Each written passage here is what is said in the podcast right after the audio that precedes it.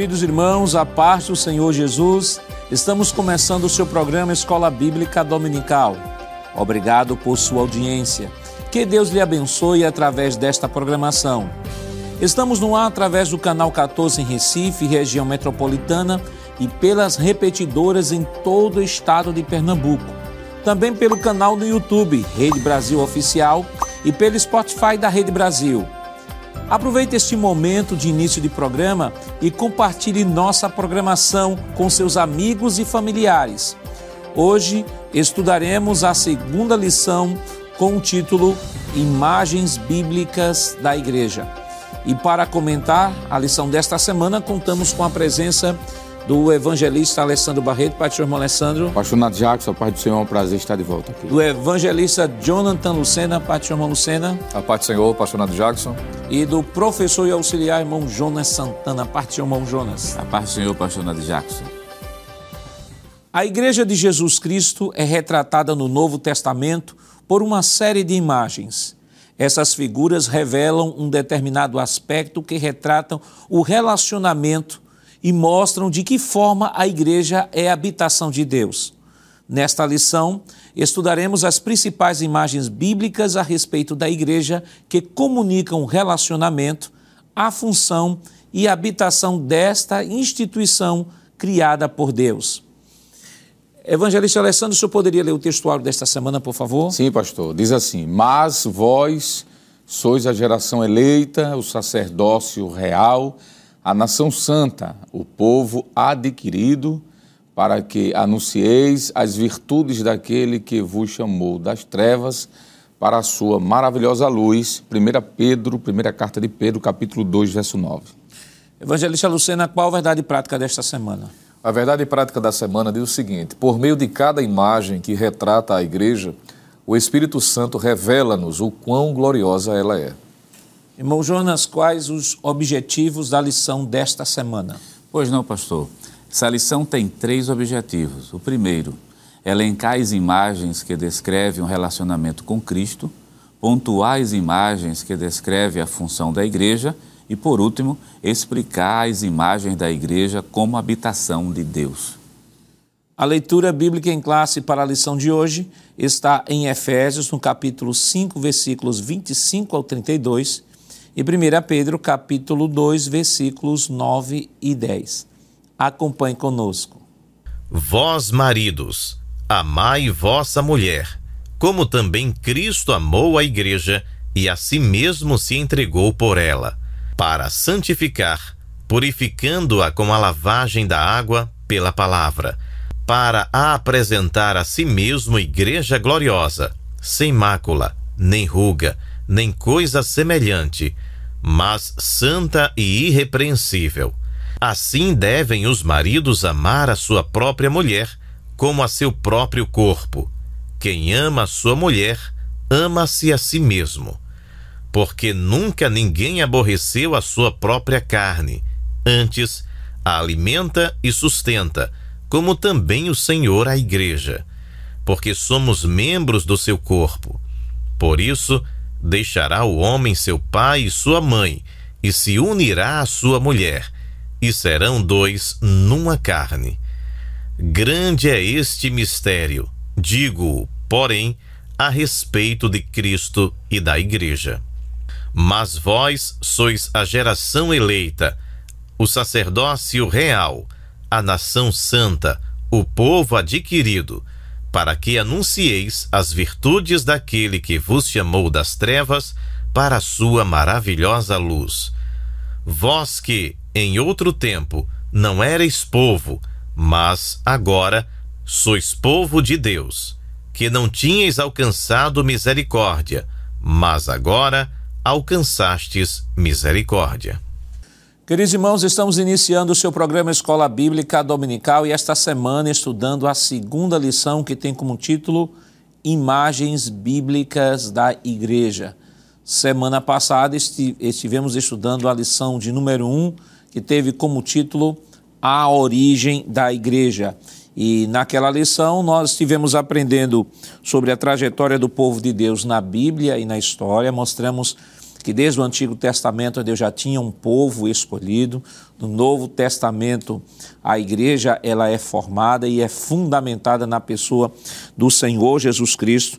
Aprendemos também que a igreja é uma criação divina, não uma criação humana, mas uma criação divina. E terceiro, nós aprendemos também a identificar a igreja como comunidade dos salvos. Esta semana estaremos estudando, ou estamos, melhor dizendo, estudando a lição, segunda lição, que vai tratar da, das imagens bíblicas da igreja.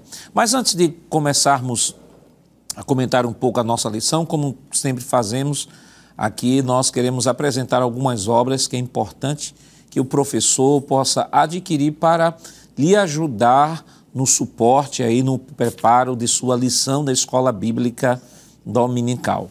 Então nós temos nós temos aqui, por exemplo, nós queremos apresentar aqui um livro, o livro do nosso pastor presidente, pastor Ailton José Alves, já que este trimestre estamos estudando sobre eclesiologia ou a doutrina da igreja. O nosso pastor, ele tem uma obra que foi escrita dentro desta área, né, que é o título é Uma trilogia da Igreja em Cantares de Salomão, uma exposição bíblica da igreja como jardim fechado, manancial fechado e fonte selada. Este livro é um livro importante que você possa adquirir, né, ter em sua biblioteca. Esse livro já vai na sua segunda impressão é uma analogia que o nosso pastor faz sobre, já que estamos falando nesta lição sobre as imagens da igreja, bíblicas da igreja.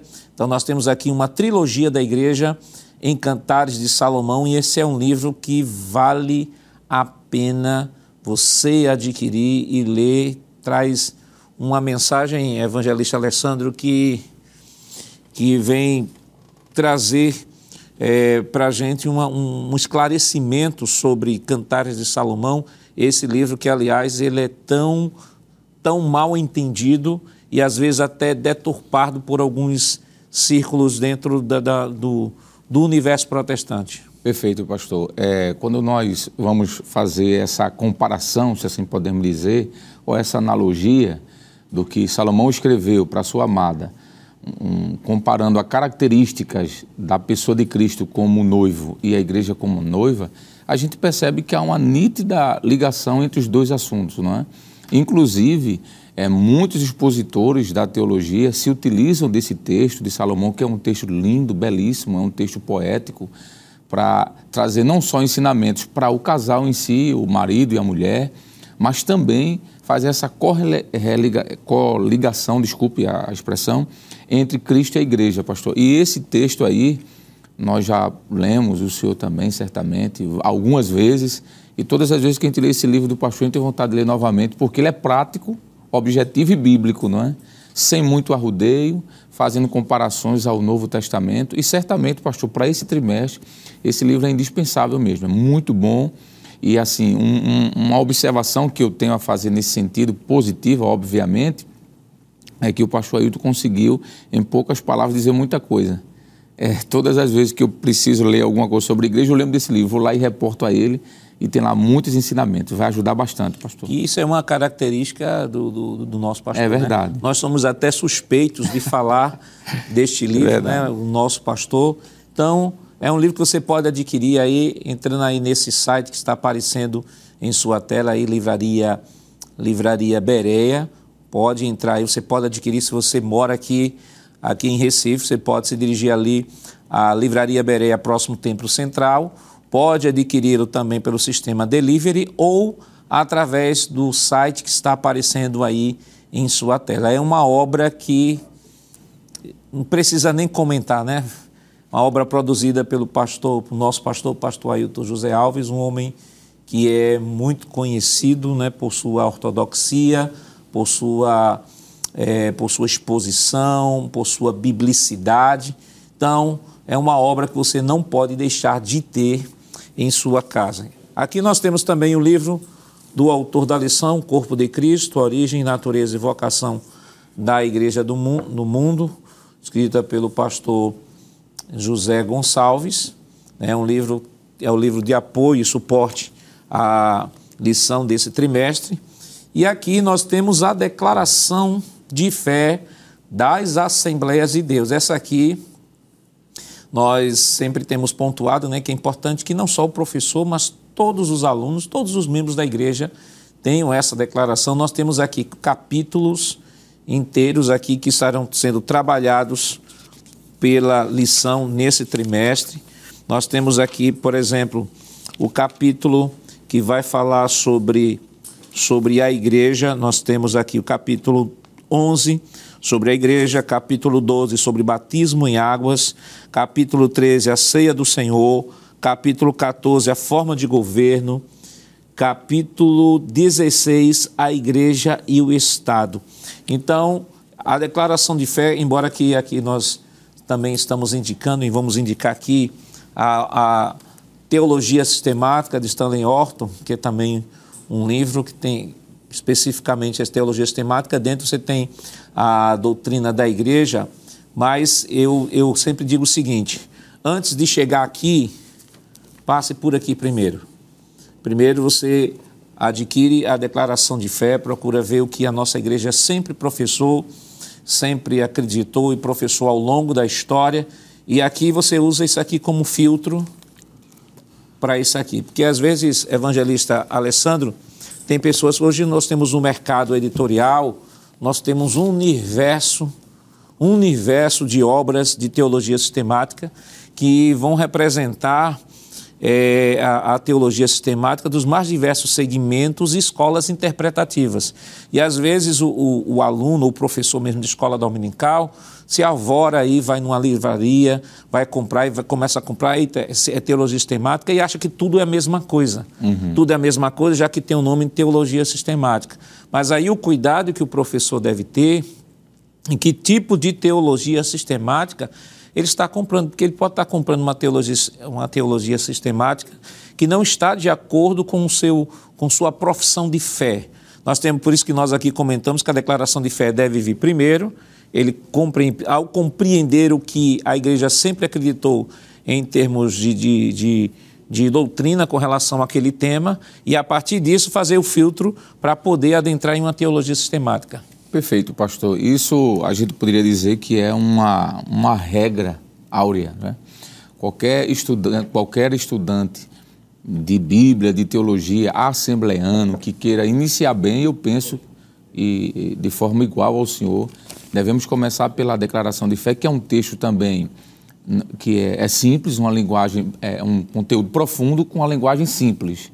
Qualquer pessoa mesmo aquele leigo que nunca estudou teologia do ponto de vista acadêmico, pegando a declaração de fé, ele vai conseguir sim, pastor, entender bem, ter uma base, principalmente o professor de escola dominical. Lembro que em alguns programas aqui o senhor sempre disse que o professor de escola dominical deve ter como instrumento a Bíblia, em primeiro lugar, que é a nossa regra de fé, a única regra de fé e prática, mas também é, trazendo um auxílio a isso, a declaração de fé e a lição da escola dominical.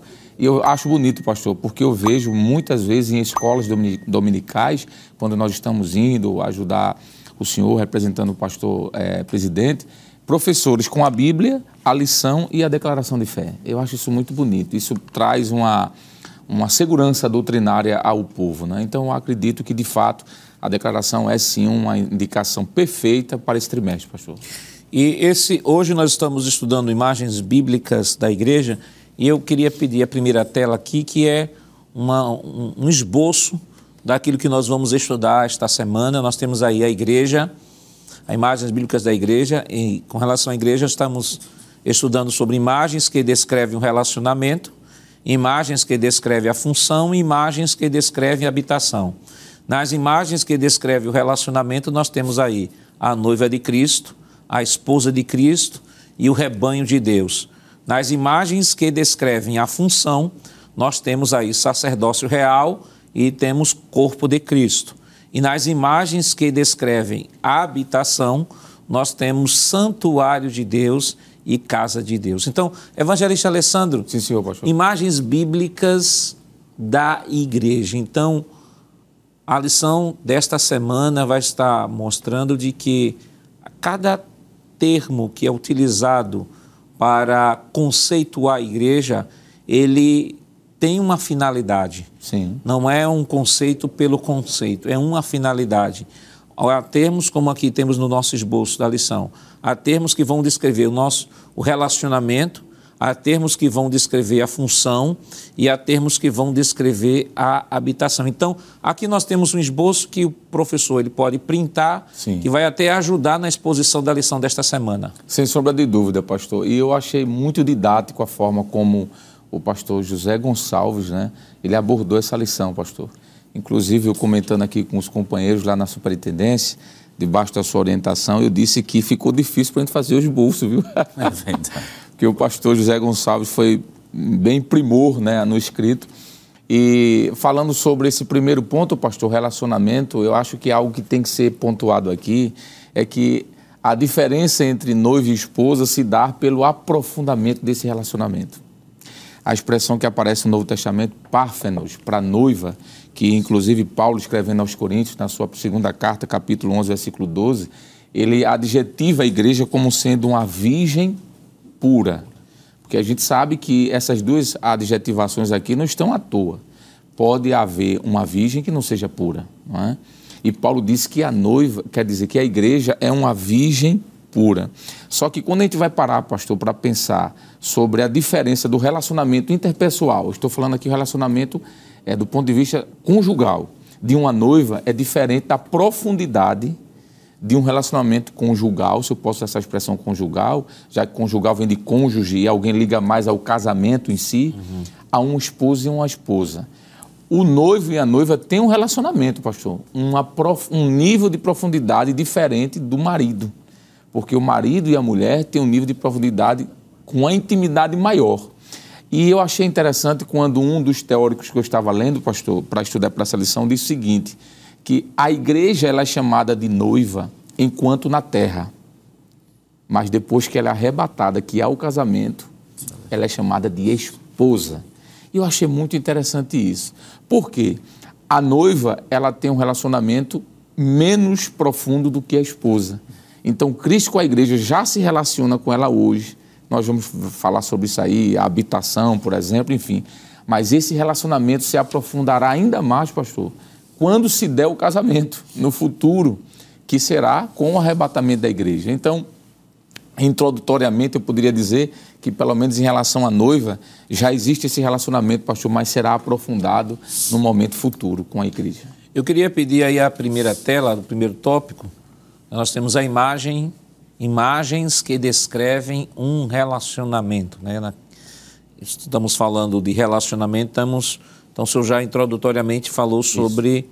a noiva de Cristo. Sim. Evangelista Lucena, o que é que a gente pode acrescentar ainda mais com relação a esse tema, a esse tópico, subtópico aí, a noiva de Cristo, no que diz respeito à, à descrição da imagem da igreja que vai apontar ou que vai descrever um relacionamento entre Cristo e ela. Pois não, pastor. Além dessa observação que o evangelista Alessandro fez, que é muito pertinente, não é? Porque pode, de alguma forma, alguém se perguntar por que há textos que apresentam a igreja como noiva uhum. e outros que apresentam como esposa, porque parece, a uma leitura rápida, não ter necessariamente uma diferença. Mas foi bem pontuado aqui pelo companheiro ministro essa, esse grau que aponta para esse relacionamento. Existem várias passagens na Bíblia que apontam exatamente esta figura. Além do texto que foi colocado em 2 Coríntios, capítulo 11, versículo de número 2, o professor pode também adicionar e citar em sala de aula Apocalipse, capítulo 21, versículo de número 9, e também capítulo 22, versículo de número 17, que, entre outras coisas, essa expressão, ou esta figura, ou esta imagem utilizada principalmente por Paulo para apresentar esse nível de relacionamento é para trazer a ideia de pureza que a igreja precisa ter, não é? no que diz respeito ao seu convívio, em razão do seu relacionamento com Deus, que é santo, que é puro, que é perfeito. A igreja naturalmente reproduz este mesmo reflexo de santidade, uma vez que ela é noiva de Cristo, ela é noiva do Cordeiro, daquele que é três vezes santo, como a própria Bíblia apresenta. E mostra o grau de fidelidade que precisa ter, já que, ainda que no Ocidente hoje, pastor, infelizmente, não é? o título ou a expressão noiva para algumas pessoas parece que perdeu a importância e o peso do significado que há anos atrás se tinha, eu lembro. Eu não sou tão velho, mas lembro quando se dizia, por exemplo, que uma jovem estava noiva, o peso que isso tinha. Hoje, infelizmente, para algumas pessoas se diz que se estar noiva não é necessariamente algo que mostre comprometimento, porque em razão da, da realidade do pecado, enfim, da imoralidade que campeia na sociedade, esse termo perdeu, não é, para algumas pessoas esse peso. Mas quando nós analisamos a cultura do Novo Testamento em especial, ser noiva, que seria uma, uma jovem que ainda não teria contraído as núpcias, mas que estava necessariamente comprometida, isso mostra o grau de fidelidade. Então, quando o apóstolo se utiliza dessa expressão, está apontando, entre outras coisas, a fidelidade que precisa se ter. Tanto é fato que, quando uma noiva fosse, por exemplo, infiel ao contrato feito entre famílias com relação àquele pretendente com quem ela deveria casar, isso era considerado como um adultério. Né? Isso mostra o grau de comprometimento. Igualmente, quando nós analisamos à luz da Bíblia, e é interessante notar de que essa figura também foi utilizada no Antigo Testamento por mais de uma vez pelo próprio Deus, mostrando o relacionamento que ele queria ter com Israel mostrando esse, essa fidelidade, esse grau de intimidade. E todas as vezes que Israel quebrava este pacto, isso era considerado por Deus como sendo um adultério, como sendo uma quebra de um relacionamento de tamanha importância. À luz do Novo Testamento, essa figura tem o mesmo peso, não é? principalmente com a revelação plena de Deus através da Sua palavra. Consequentemente, isso aponta, entre outras coisas, para o comprometimento que, como crentes, como servos de Deus, pertencente ao corpo de Cristo, que é a noiva do Senhor, precisamos ter. Então, além de pureza, virgem pura, como foi destacado pelo comentarista e bem pontuado pelo evangelista Alessandro, isso traz a ideia, entre outras coisas, também de fidelidade, do compromisso que a igreja precisa ter. E o senhor pontuou uma coisa bem interessante, é que a, a figura que a Bíblia usa da, da noiva é dentro do princípio da pureza da figura, né? não do desgaste que a figura tem hoje na contemporaneidade. Uhum. Que hoje quase tem alguns relacionamentos aí que estão à revelia daquilo que a Bíblia estabelece, que nem noivado tem, né? Hoje até casamento diz assim, vão, vão primeiro se juntar, se a gente se junta, se der certo, a gente vai ver se casa. E eu já vi até, irmão Jonas, alguém dizia assim: é, o relacionamento de Fulano durou enquanto eles estavam juntos. Quando decidiram casar, não deu certo e tiveram que se separar. Então, é, é, vale pontuar de que essas figuras que a Bíblia utiliza para descrever o relacionamento entre Cristo e a igreja, por exemplo, por exemplo, a questão da noiva, a questão da esposa, são figuras que estão sendo tratadas dentro do princípio da pureza, da função ou daquilo que uh, do princípio que Deus estabeleceu na criação e não a partir da analogia contemporânea que se faz hoje do desgaste e do esvaziamento desses conceitos para que de repente alguém quando pensar em, em noivado de repente pense no que isso representa na sociedade hoje e acabe em, trazendo esse significado para dentro do, da compreensão do texto sagrado. Vale destacar de que as figuras devem ser preservadas dentro daquilo em que foi tensionado pelo autor e dentro de um princípio criado por Deus. Com certeza. E acima de tudo, pastor, ter um princípio bíblico muito bem estabelecido. Pegar o texto bíblico como fundamento. Por exemplo, o senhor falando, antes de citar, de citar um texto, eu lembro de uma frase que é muito comum por aí afora, eu digo por aí afora, na igreja não é para ser comum que seja eterno até quanto dure. Não, isso não funciona para crente. Crente não age dessa maneira, seja eterno até quanto dure. O princípio, quando a Bíblia mostra a igreja enquanto esposa, está se falando de uma aliança, se falando de fidelidade, está se falando também de um amor sacrificial. Isso fica muito evidente em Efésios capítulo 5, versículo 25. Vós, maridos, amai a vossa mulher como também Cristo amou a igreja e a si mesmo se entregou por ela. Quer dizer, é um parâmetro que fica também para os membros da igreja, que eu, falando igreja, não estou somente me referindo a uma denominação em particular. Ora, o que foi que Cristo fez pela sua esposa? Se entregou por ela, morreu por ela. Qual é o parâmetro que se tira daqui? Parâmetro bíblico, independente da cultura. Então, que o marido também se sacrifique também pela sua esposa. Então, são verdades que ficam quando a gente olha esse, essa imagem da esposa de Cristo. Fidelidade, amor, aliança e, acima de tudo, o sacrifício que Cristo fez é o parâmetro para os casamentos do ponto de vista bíblico, pastor, como o senhor está muito bem pontuando. E a questão do comprometimento, né? É.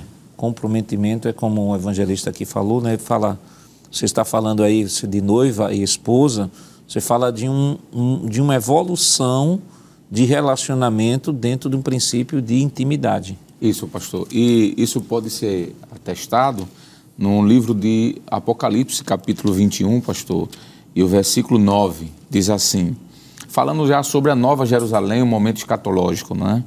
E veio um dos sete, dos sete anjos que tinha as sete taças cheias ah, das últimas sete pragas e falou comigo, dizendo: Vem e mostrar-te-ei a esposa, aí diz, a mulher do cordeiro.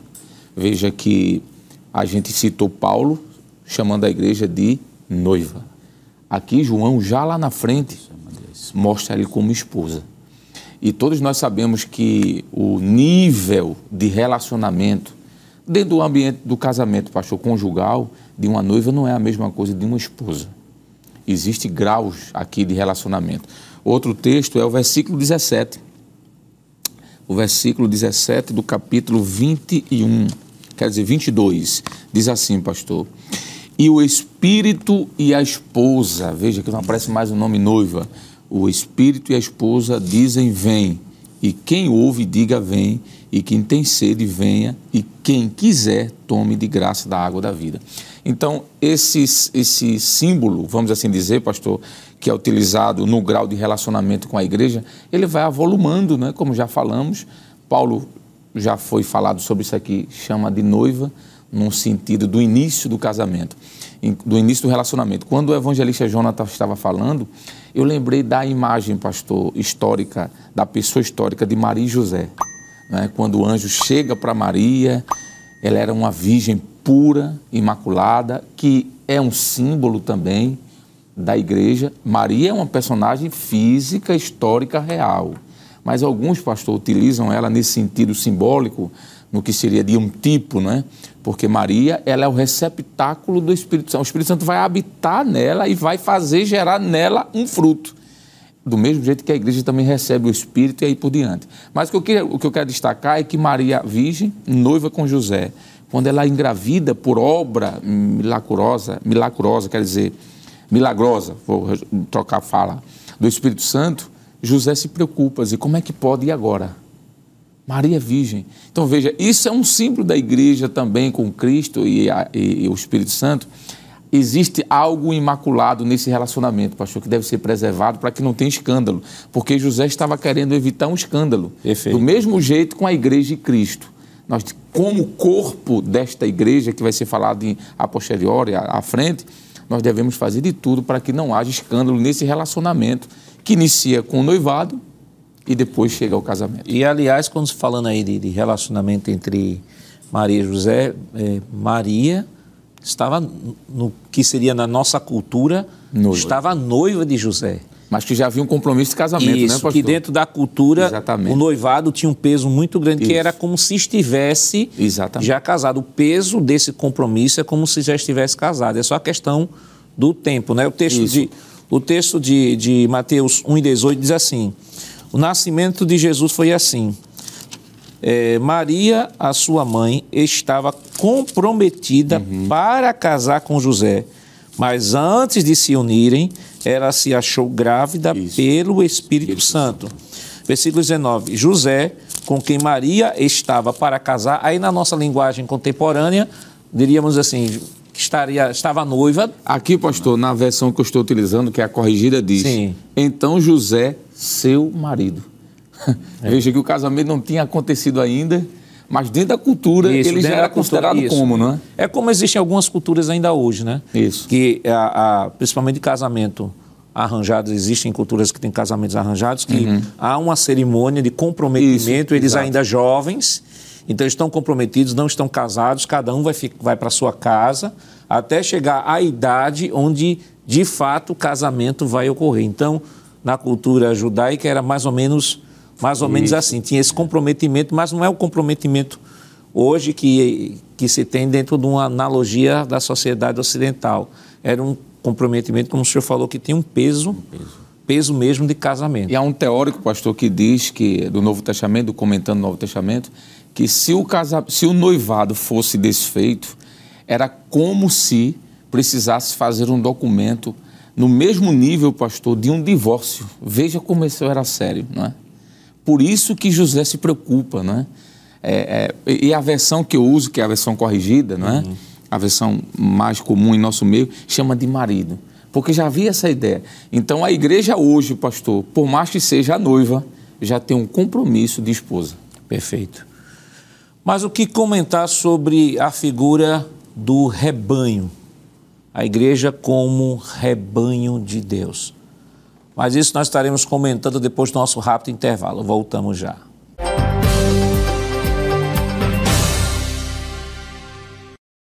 Queridos irmãos, estamos de volta em seu programa Escola Bíblica Dominical, esta semana estudando a segunda lição com o título Imagens Bíblicas da Igreja. E ficamos comentando aqui no primeiro tópico da lição, eu queria chamar, mas antes de comentar um pouquinho sobre o rebanho, eu queria chamar uma tela sobre a noiva de Cristo, só para reforçar pedagogicamente aquilo que a gente está comentando aí. Nós temos 2 Coríntios, capítulo 11, versículo 2. Evangelista Alessandro, você poderia ler, por favor? Sim, senhor, pastor.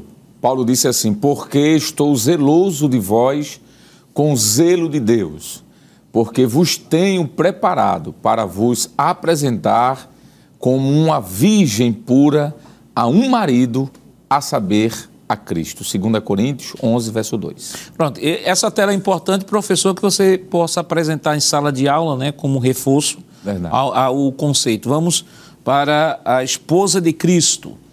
Esposa de Cristo, Apocalipse 19, 7. Eu poderia ler, por favor? Sim, pastor. Diz assim o texto: Regozije... Desculpe-me, vou reiniciar. Regozijemo-nos e alegremo-nos e demo-lhes glória porque vindas são as bodas do cordeiro e já a sua esposa se aprontou. Apocalipse 19, verso 7. Mas temos também uma terceira figura que vai tratar de relacionamento, que é rebanho de Deus. Eu queria chamar a próxima tela.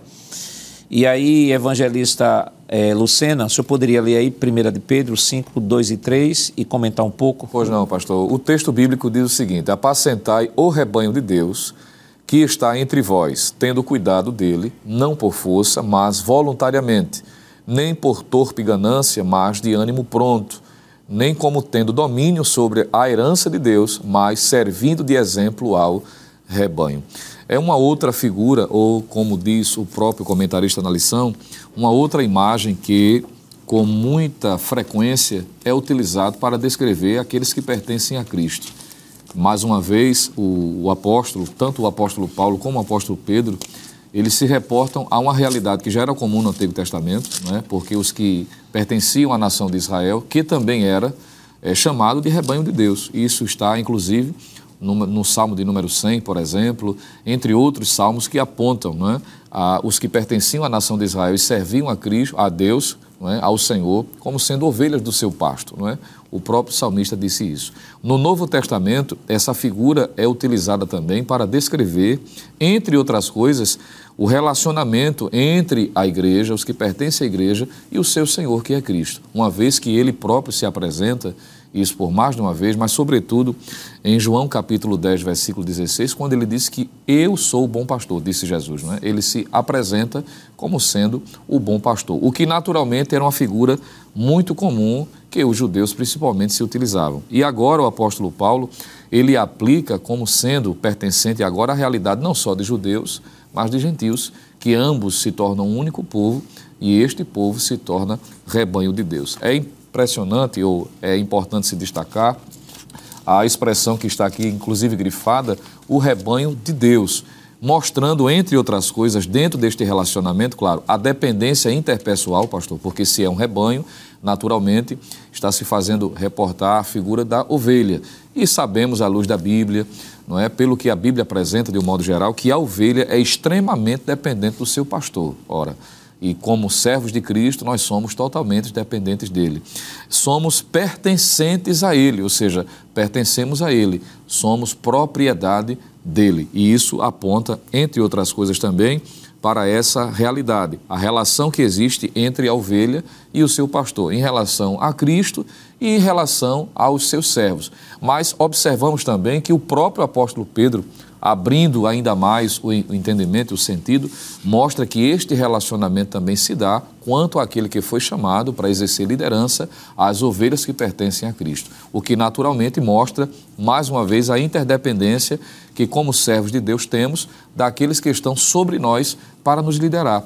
E assim como nós devemos considerar, respeitar a Cristo como sendo nosso sumo pastor, que é a linguagem que o próprio apóstolo Pedro usa, precisamos também ter consideração, respeito por aqueles que são os nossos pastores, os nossos líderes, que exercem liderança espiritual, principalmente que foram chamados para apacentar este grande rebanho. Então, acertadamente, claro que a Bíblia apresenta várias outras figuras que reportam este nível de relacionamento, mas esse é um dos mais comuns que apontam, entre outras coisas, o pertencer a Deus, o pertencer a Cristo essa interdependência que deve haver e, sobretudo, o respeito e a consideração por aqueles que foram chamados, como diz Pedro, para apacentar o rebanho de Deus.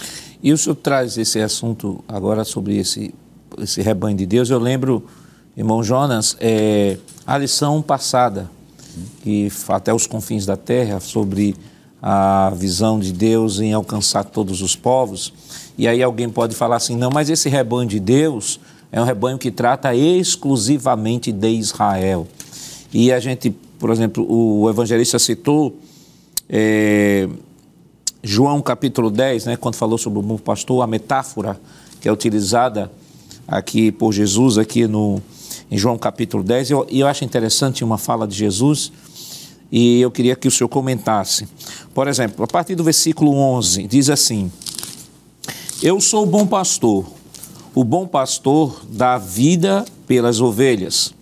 O mercenário que não é pastor, a quem não pertence as ovelhas, vê o lobo chegando, abandona as ovelhas e foge. Então o lobo as arrebata e dispersa. O mercenário foge porque é mercenário e não se importa com as ovelhas. Versículo 14: Eu sou o bom pastor. Uhum. Conheço as minhas ovelhas e elas me conhecem. Assim como o Pai me conhece e eu conheço o Pai. Então mostra que está falando de uma figura de relacionamento, né?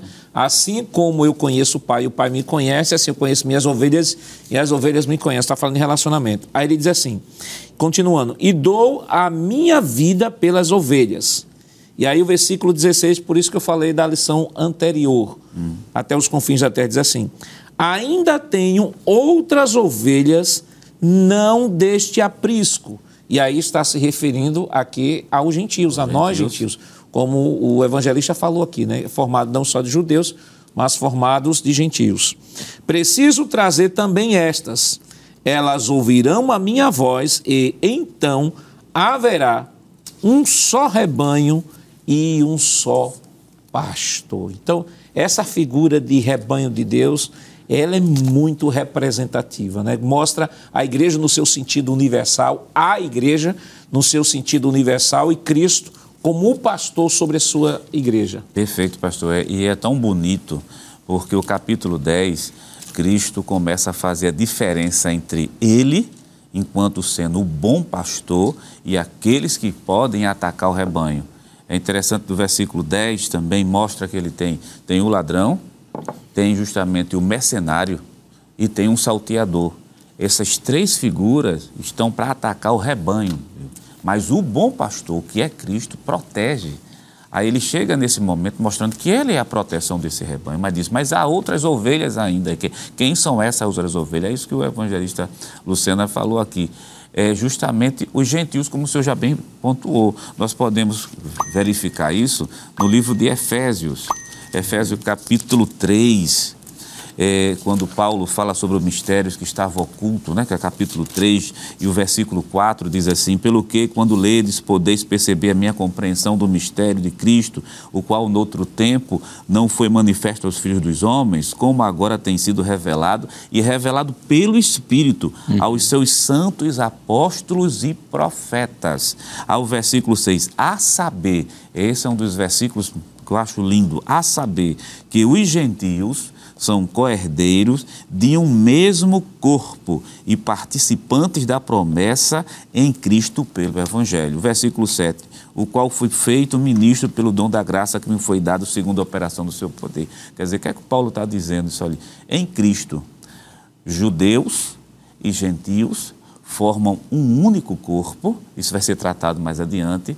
Vamos já só que mudar a palavra, formam um único rebanho, com um único pastor, e esse pastor é justamente Cristo. Agora, é bom ponto, professor da escola dominical também pontuar uma coisa, porque há pessoas que dizem assim: Deus é meu pastor, e quer, e quer desconsiderar aqueles que ele constituiu. Isso. E é bom deixar claro que lá no livro de Tessalonicenses tem um, alguns versículos em, em Tessalonicenses que eu gosto sempre de lembrar nesses assuntos, que é o capítulo 5, versículo 12. Rogo-vos, irmão, que reconheçais os que trabalham entre vós e que presidem, o termo lá é presidir, quer dizer, Deus constituiu homens chamado, preparado para estar à frente desse rebanho, que representa o próprio pastor.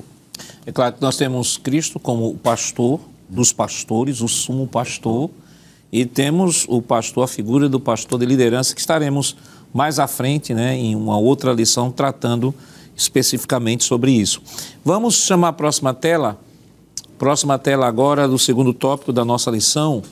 Imagens agora que descrevem função evangelista.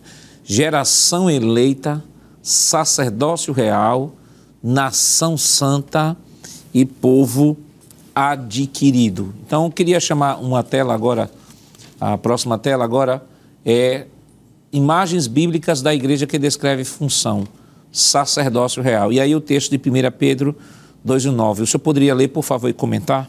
Pois não, pastor. O texto diz assim: Mas vós sois a geração eleita, o sacerdócio real, a nação santa, o povo adquirido, para que anuncieis as virtudes daquele que vos chamou das trevas para a sua maravilhosa luz. O texto de Primeira carta de Pedro, capítulo 2, verso 9. Muito bem, pastor. É, como nós dissemos no início da lição, é, muito bem produzida, estamos aqui avolumando essas ações de Deus na igreja. E quando fala sobre função, o próprio texto é muito claro. A igreja, ela é, tem aqui pelo menos algumas adjetivações. Primeiro, geração eleita, sacerdócio real, nação santa e povo adquirido. Quatro, que poderíamos comentar especificamente, pastor, sobre cada uma delas. Mas, para resumir, essas quatro características que representam a igreja, todas elas no Antigo Testamento fala de trabalho, aponta para uma função. Por exemplo, o sacerdócio, o sacerdote, ele prestava um serviço ao povo de Deus a, a própria geração de Israel prestava um serviço a Deus como fator de testemunhar quem era o Senhor. Ah, o povo adquirido, o povo separado, prestava o serviço mostrando quem era Deus, o que Deus queria do povo. E em terceiro, em quarto lugar, quero dizer, não é? A nação nação santa, nação santa, quase que não sai, que estão interligados aí. Então a igreja ela tem essa característica também de trabalho, de função. E aqui o texto diz: a igreja ela é tudo isso para quê? Para anunciar, o texto diz, para, vamos lá, para, anunci, para que anuncieis as virtudes daquele que vos chamou das trevas para a sua maravilhosa luz. Uma das grandes atividades, por que não dizer, uma das prioridades da igreja é anunciar o evangelho. Jesus, quando chamou seus discípulos, disse: Ide pregar o evangelho. É uma das ordenanças. É isso aqui. Então, esse grau de relacionamento aqui está falando agora de responsabilidade da igreja, pastor. os irmãos comentaram da responsabilidade de Deus com a igreja. Agora aqui é a responsabilidade da igreja com Deus. Quando o ministro leu o texto da primeira carta de Pedro, que diz que a igreja é o rebanho de Deus, está dando responsabilidades a Deus. E diz que é uma herança de Deus, que se eu tenho uma herança, eu tenho que cuidar dela. Então veja que a responsabilidade foi dada a Deus. Paulo, no capítulo 20, o versículo 28 de Atos, Lucas escreve, Paulo dizendo que a igreja é o rebanho de Deus. Aí ele disse que a igreja é de Deus. Veja, está dando a responsabilidade a Deus. Não só a Deus, mas dos presbíteros cuidarem. Mas o que eu quero dizer é que se é de alguém, alguém deve cuidar dela. Jesus, quando está em primeiro né, capítulo 16, versículo 18 de Mateus, diante da cidade de Cesareia, depois daquela citação de Pedro, pastor, Jesus disse: Eu edificarei, é, pois também eu te digo que tu és Pedro, e sobre esta pedra, ou seja, sobre a tua afirmativa, Pedro, edificarei a minha igreja. É a primeira vez, inclusive, que aparece a expressão eclesia, né, que é a igreja do grego. É a primeira vez aqui. Por isso que os estudiosos dizem que a igreja ela é fundada aqui e ela nasce em Atos 2. Então veja que todos esses textos, pastor, a igreja de Deus, a igreja de Cristo. Mas aqui não. Agora muda um pouco o, o tom, porque Pedro diz: olha, vocês foram chamados para algo. Agora não é o que Deus faz pela igreja, é o que a igreja vai fazer para Deus. E aqui a prioridade, pastor, é a anunciação das boas novas. E eu escutei uma vez um pregador dizer, eu vou reproduzir, não vou dizer o nome, mas vou dizer o que ele disse, eu achei muito interessante. Ele disse que a igreja é o que é quando obedece esse chamado. Para quê? Então, se a igreja se reclusa, se, se, se, se recusa, exime, obrigado, se exime de fazer isso, ela deixa de ter essa característica prioritária do povo de Deus que é anunciar o evangelho, pastor. Então, é maravilhoso essa figura e fala de função, de trabalho, de serviço. Até porque, por exemplo, essa é uma geração eleita. Ela é eleita para quê? Exato. Se ela é um sacerdócio real, para que ela foi separada para o sacerdócio real? Isso. Por que, que ela foi constituída uma nação santa, uma nação separada? E por que ele foi é, adquirido, foi considerado um povo adquirido por Deus? Aí Pedro ele sintetiza tudo isso. Ele diz: olha, tudo isso, tudo isso com a única finalidade. Exato. Anunciar as virtudes daquele, veja, daquele que vos chamou das trevas, o mesmo que vos constituiu vos chamou das trevas para a sua maravilhosa luz, e por estar na luz, Isso. vocês são constituídos geração eleita, sacerdócio real, nação santa, povo adquirido, com a finalidade, não é de destaque, não é de, de, de, de exclusivismo ou de se sentir privilegiado e dizer assim: Deus me escolheu, não escolheu você. Uhum. Ao contrário eles há uma missão implícita. E aí é o que voltamos à lição passada, né, até os confins da terra, a igreja ela vai ser constituída exclusivamente como povo de Deus com a finalidade de levar essa mensagem de boas novas a outros povos. Então, é, é, Evangelista Lucena, é dentro dessa perspectiva que deve ser compreendido essa questão da geração eleita, sacerdócio real, nação santa e povo adquirido. Perfeitamente, pastor. E, e isso é muito importante porque o, esse texto está incluso em uma epístola em que Pedro precisou tratar, por mais de uma vez, da tendência de algumas pessoas a voltarem ou desistirem de servirem a Deus. Tanto é que no capítulo de número 5 ele vai dizer que escreveu abreviadamente com o propósito de exortar, de chamar a atenção, despertar o ânimo. E pelo menos em cada capítulo desta epístola, ele vai trazer à tona algumas realidades espirituais que Deus em Cristo trouxe à tona para estes, que a maioria eram gentios, diga-se de passagem, a quem ele escreve, e que precisavam despertar, primeiro, para os privilégios que passaram a ter, e ele descreve isso com muita propriedade no capítulo 1, dizendo que Cristo nos comprou, nos resgatou da nossa vã maneira de viver. Está falando de privilégio. Mas no capítulo número 2, versículo 9, e se me permite ler o versículo de número 10, ele eh, endossa a responsabilidade, porque a vida cristã, e é o que Pedro está tratando aqui, e esse ponto da lição precisa ser bem compreendido. Não é apenas marcado por privilégios. Que temos privilégios em Cristo, pastor? Temos. Mas com o privilégio vem a responsabilidade, vem a funcionalidade, vem o propósito para o qual Deus deu esses privilégios.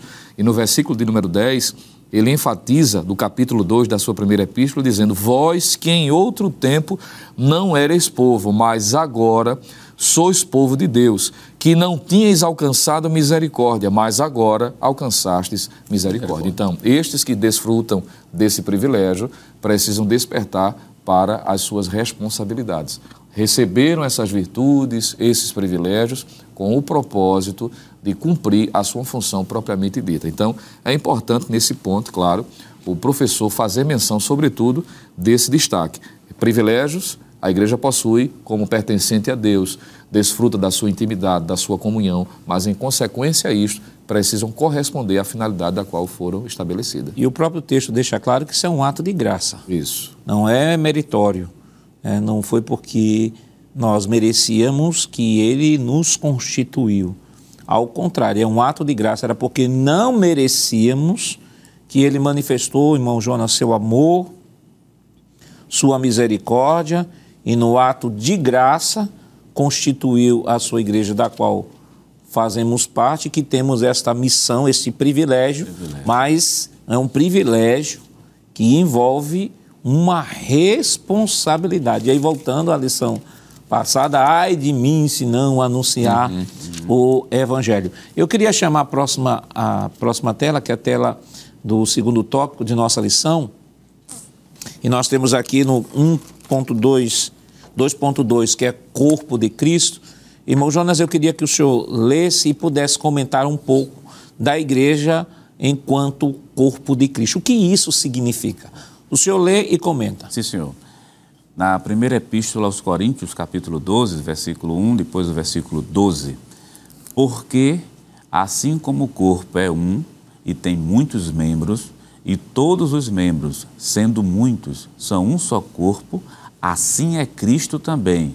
Ora, vós sois o corpo de Cristo e seus membros em particular. Essa última parte está registrada justamente no versículo 12 da primeira epístola aos Coríntios, capítulo 12 e o versículo de número 12.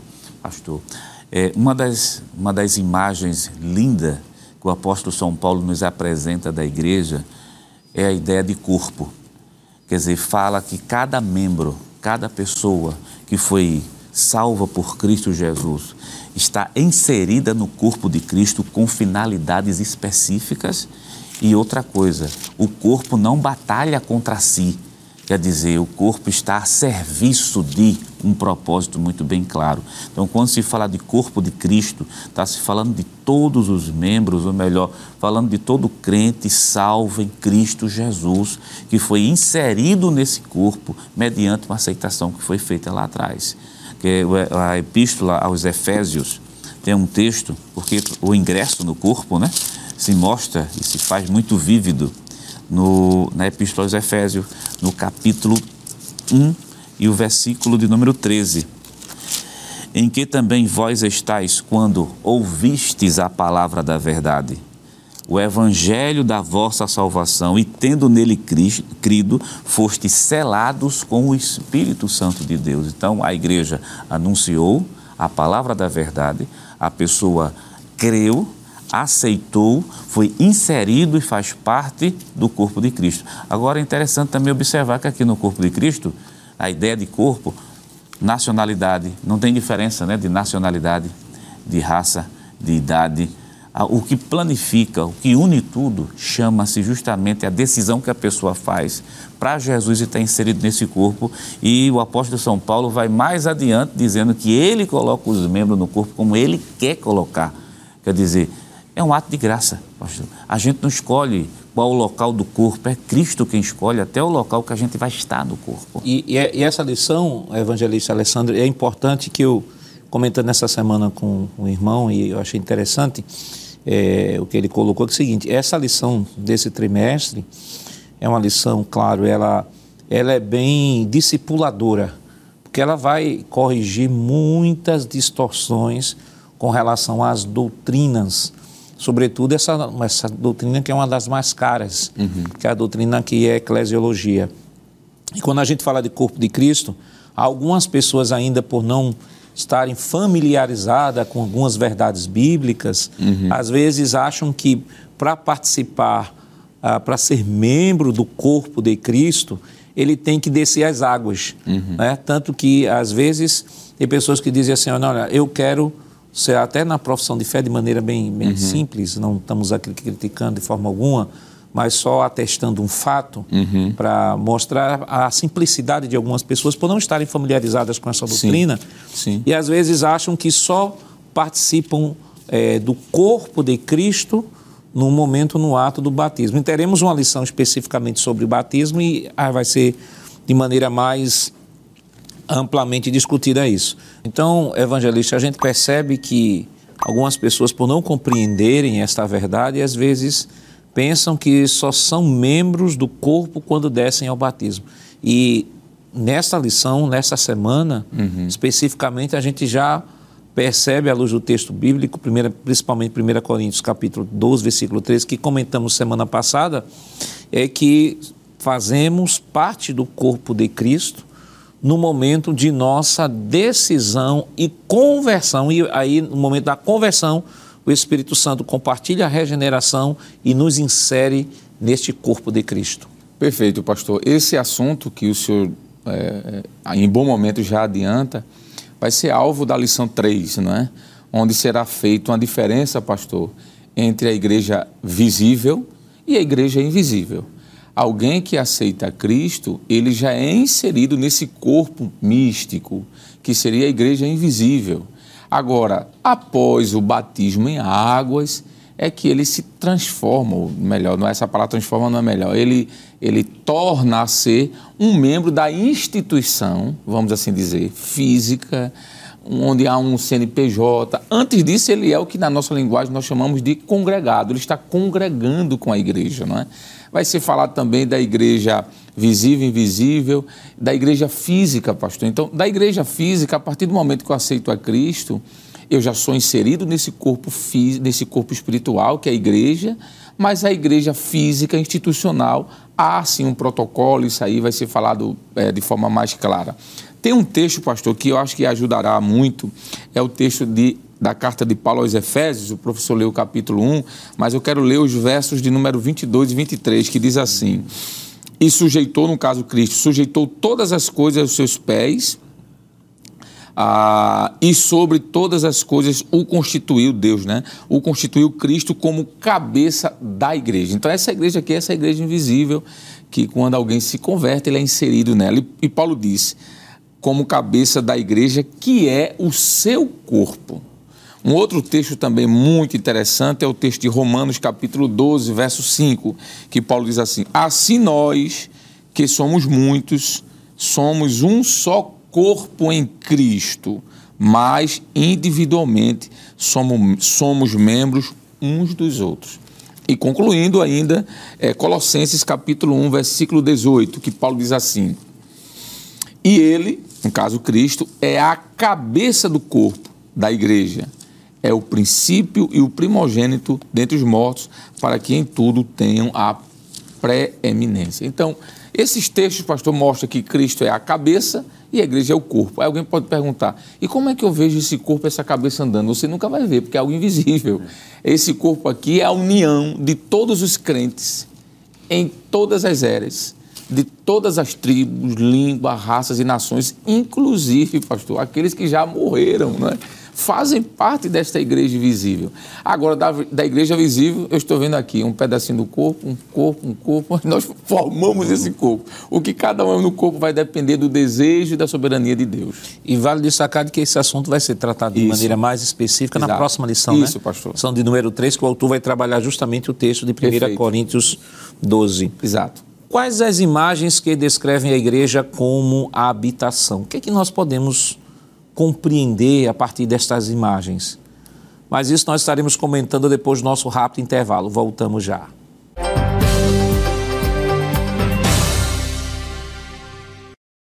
Queridos irmãos, estamos de volta para o último bloco de seu programa Escola Bíblica Dominical. Esta semana estudando a segunda lição que tem como título Imagens Bíblicas da Igreja.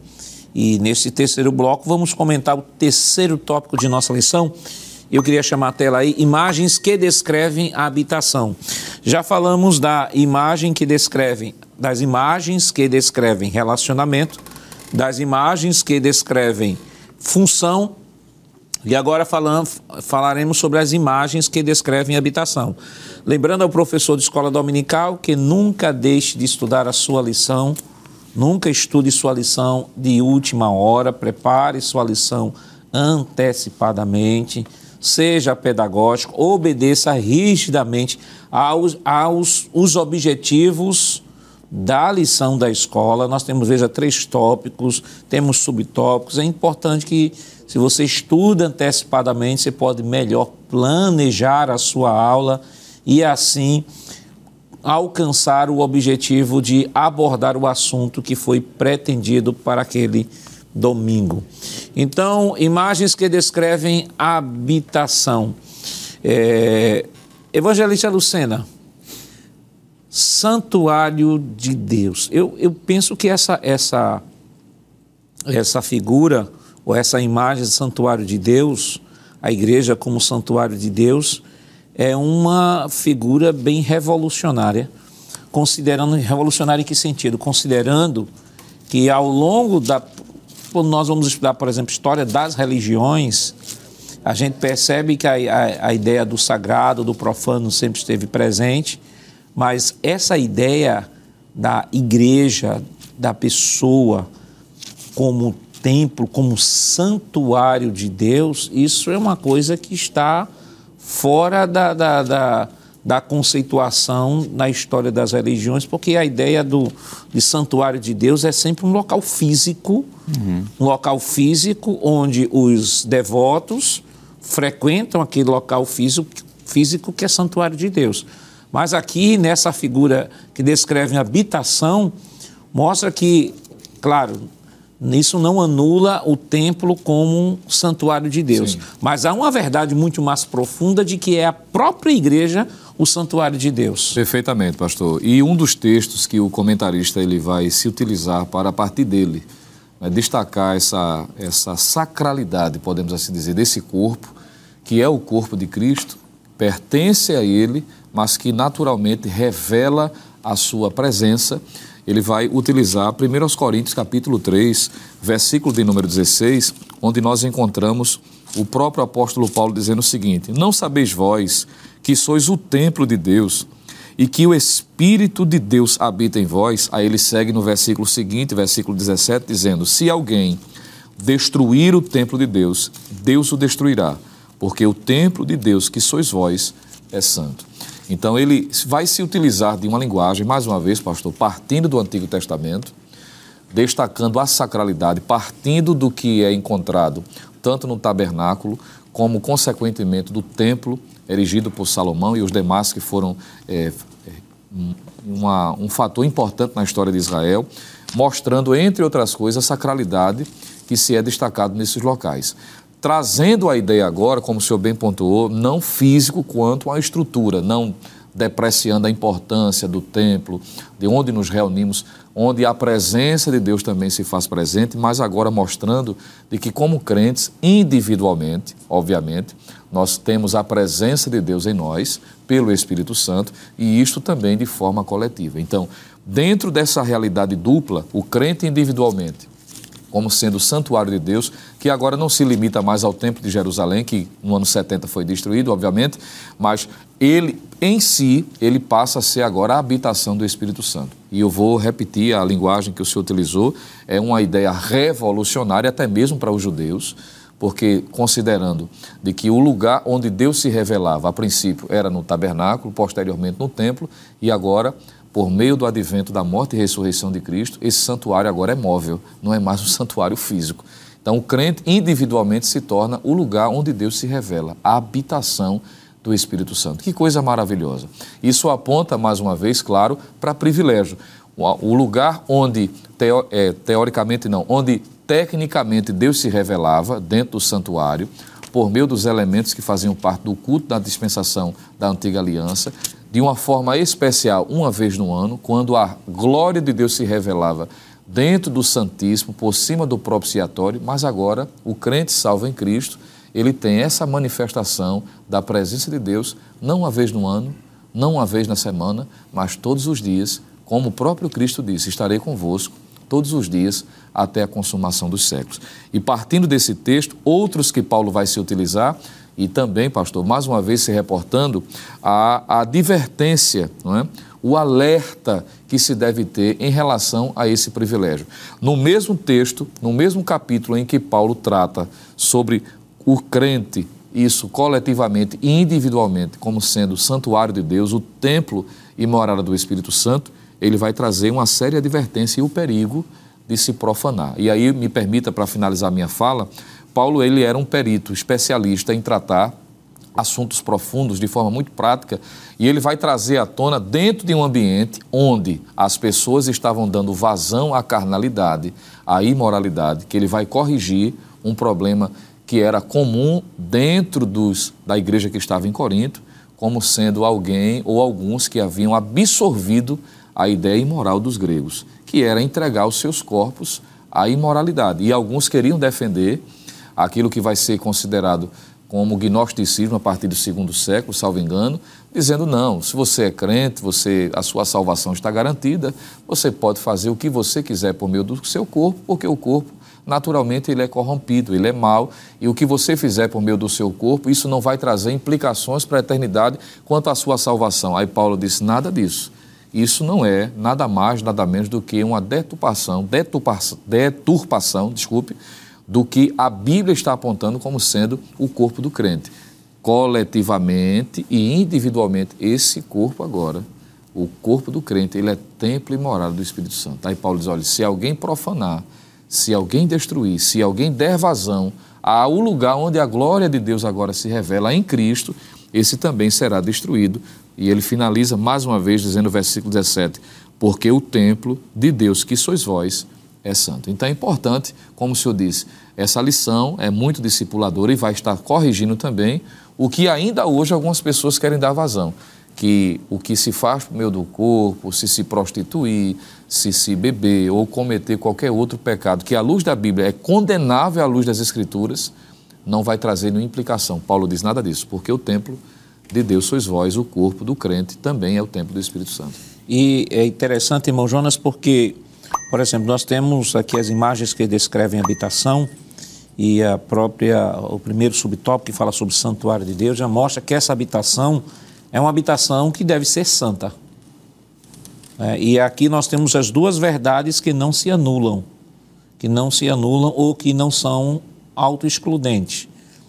Nós temos o indivíduo crente como templo e morada do Espírito Santo, e nós temos também o templo físico como o templo também onde Deus habita.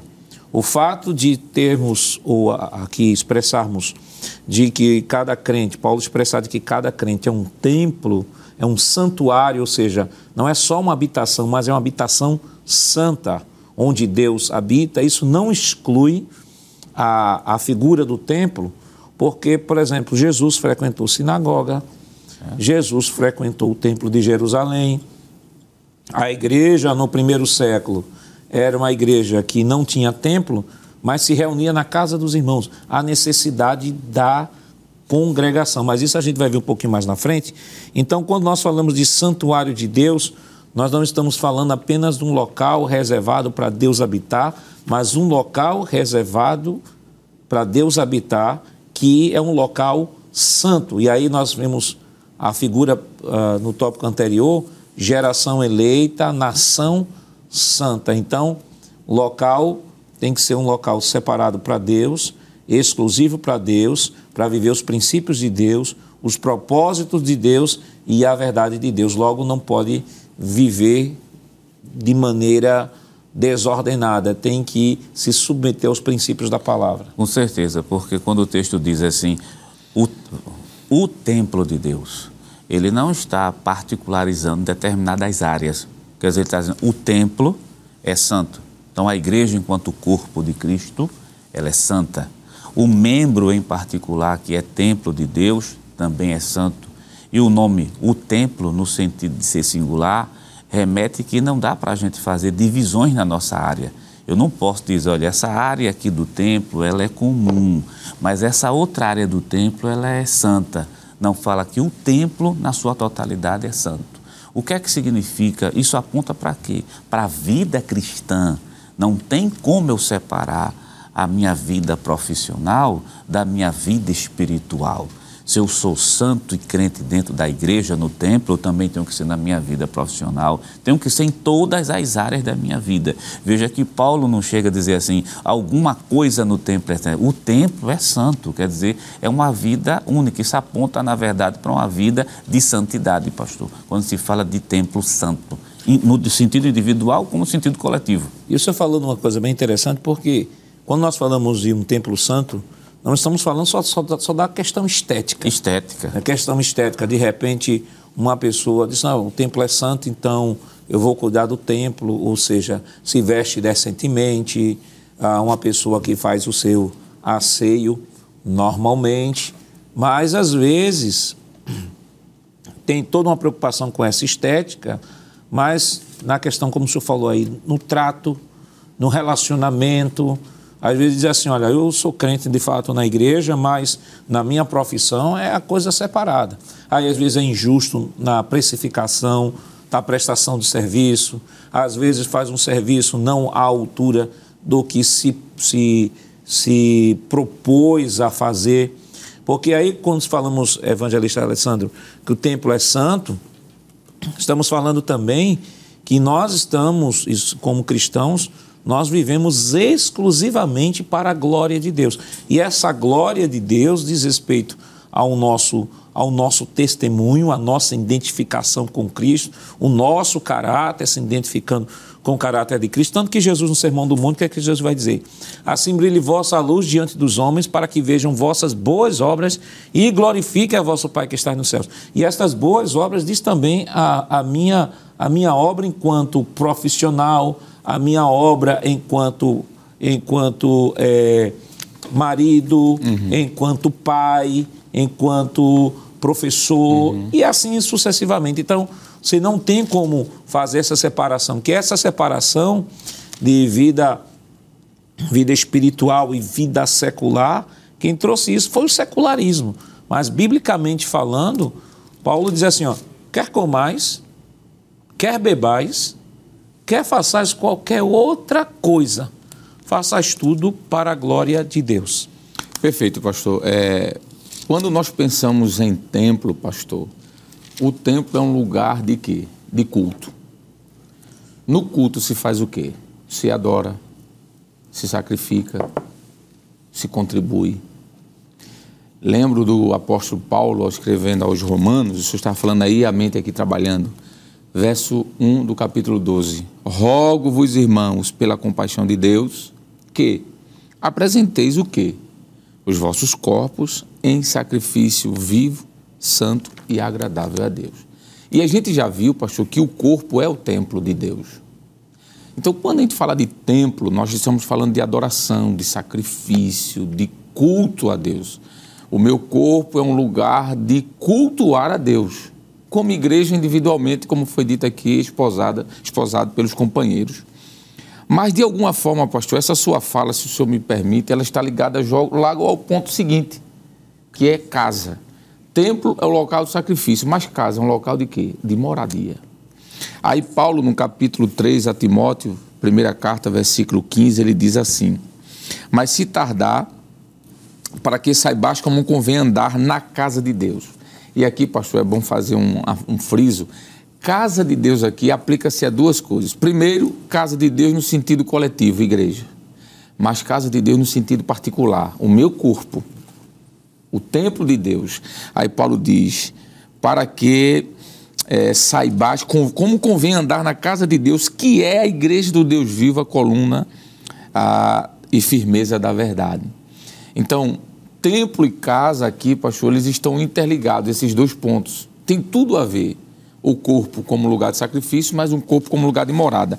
E aqui, pastor, quero ir mais um pouquinho adiante, porque quando a gente fala de morada, o meu corpo como morada, a gente só pensa no Espírito Santo.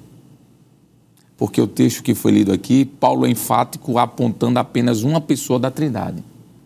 Ele diz que o nosso corpo é tempo de morada do Espírito Santo. E alguém pensa assim, é o Espírito Santo, mas um só esse mesmo Paulo, escrevendo aos Efésios, no capítulo 2, versículo 22, ele diz assim: No qual também vós juntamente sois edificados, construídos como uma casa de Deus no Espírito. A declaração de fé das Assembleias de Deus, que foi o texto que o senhor mostrou, pastor, na página 42, 43 e 44, diz que o Pai é Deus, o Filho é Deus e o Espírito é Deus. Então, se Paulo diz que o corpo é construído como casa de Deus, é para os três, não é só para um. E eu posso confirmar isso. João, capítulo 14, versículo 17, Jesus disse: O Espírito da verdade que o mundo não pode receber porque não vê nem o conhece, mas vocês conhecem, porque ele habita convosco, estará em vós. Então veja, o Espírito Santo habita nessa casa. Só que parou aí? Não.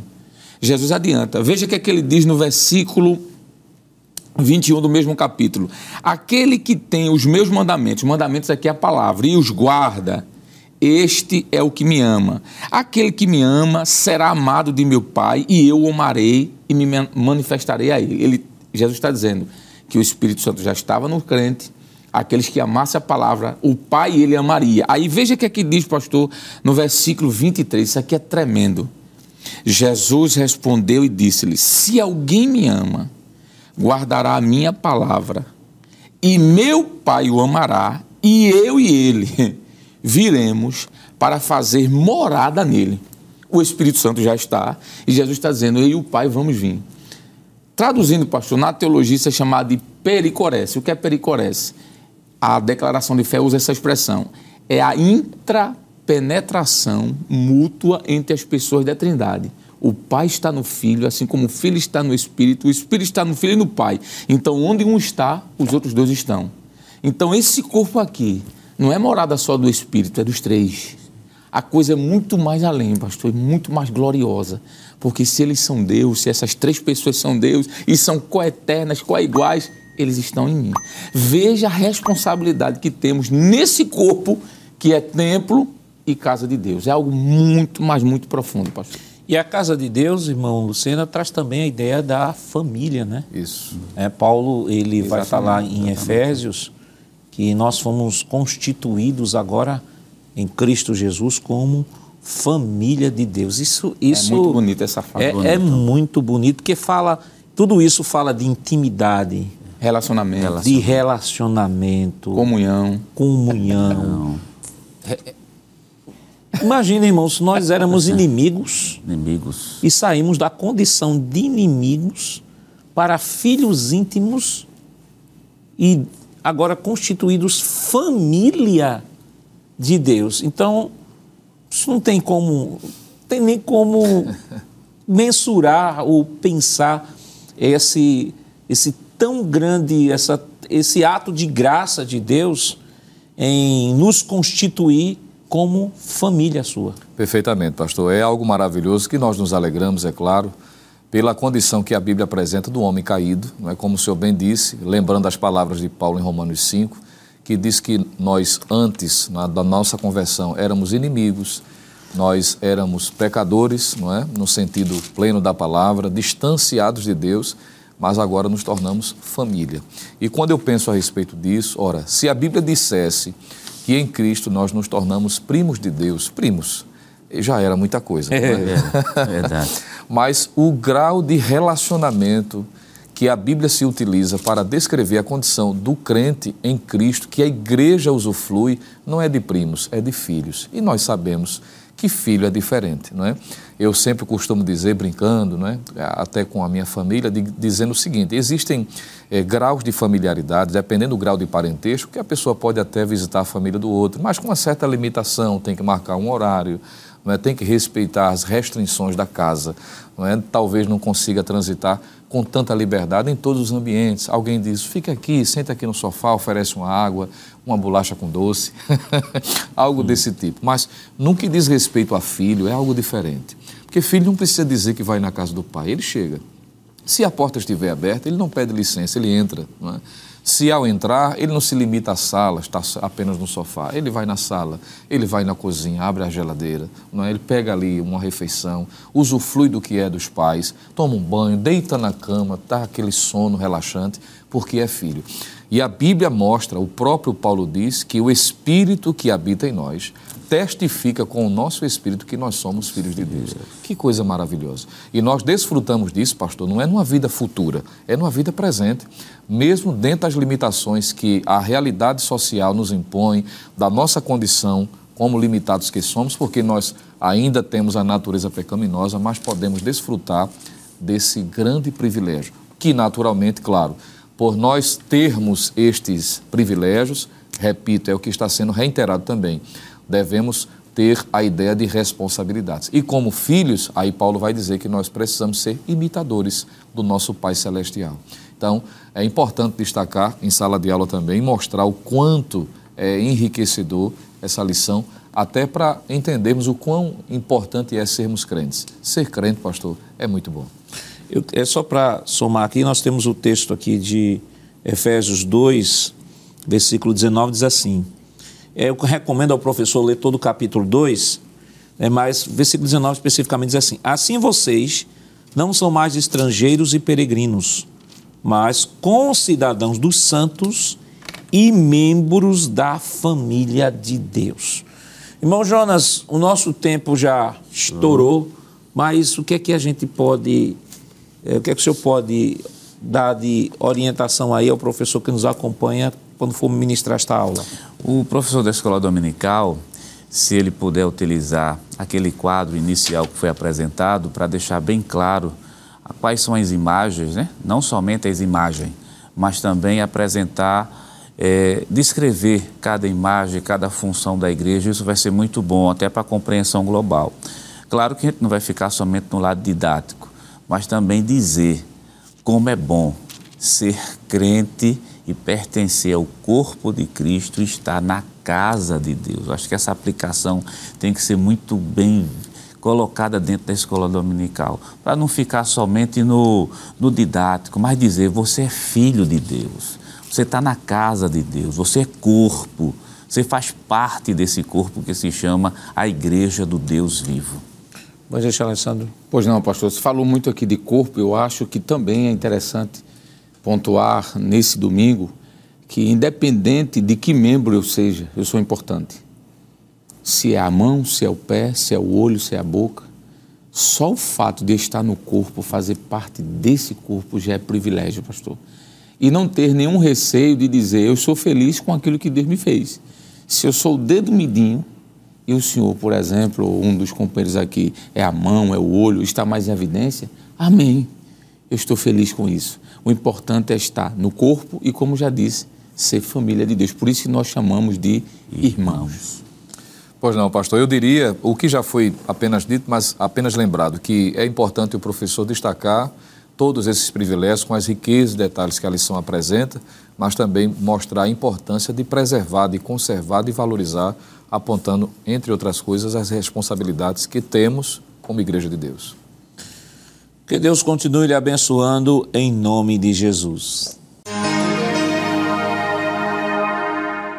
Queridos irmãos, depois de uma lição tão maravilhosa, vamos orar ao Senhor. Evangelista Alessandro, nos dê a honra. Pois não, pastor. Oremos. Querido Deus e Pai, queremos adorar o teu nome, adorar o nome de Jesus e também adorar o nome do Espírito Santo. Obrigado por esta lição, por aquilo que aprendemos, relembramos, que reforçamos ainda a nossa fé Obrigado por nos constituir, Senhor, família tua, tua igreja. Continua abençoando. Senhor, nós queremos aproveitar e te pedir também por tua igreja, pelo teu povo. Continua com as tuas mãos estendidas, dando graça, abençoando, fortalecendo. Abençoa, Deus, nosso pastor presidente, pastor Ailton José Alves, sua família, toda a diretoria da nossa igreja, a Rede Brasil, Senhor, de comunicação, que tem sido esse veículo evangelizador para o mundo inteiro. Abençoa a equipe da superintendência, Senhor, que parte está aqui representada neste momento, os demais que ficaram, a cada dirigente, a cada professor, a cada uh, aluno da escola dominical. Nos ajuda para que esse trimestre, como os demais, possamos crescer na graça e no conhecimento. Que o teu nome seja glorificado. Isso nós te pedimos e te agradecemos em nome de Jesus. Amém. Chegamos ao final do programa. Hoje estudamos a segunda lição com o tema Imagens Bíblicas da Igreja. Na próxima semana veremos a terceira lição com o título A Natureza da Igreja. Lembrando a você que o programa Escola Bíblica Dominical vai ao ar na TV toda sexta-feira às 21h30 e no sábado às 16 horas. Também está disponível no formato podcast no Spotify e em nosso canal no YouTube, Rede Brasil Oficial. Se inscreva, ative o sininho e compartilhe nossa programação. Obrigado por sua companhia e até o próximo programa. Que a graça do nosso Senhor Jesus Cristo, o amor de Deus, nosso Pai, a comunhão do seu Santo Espírito estejam com todos hoje para todos sempre. Amém.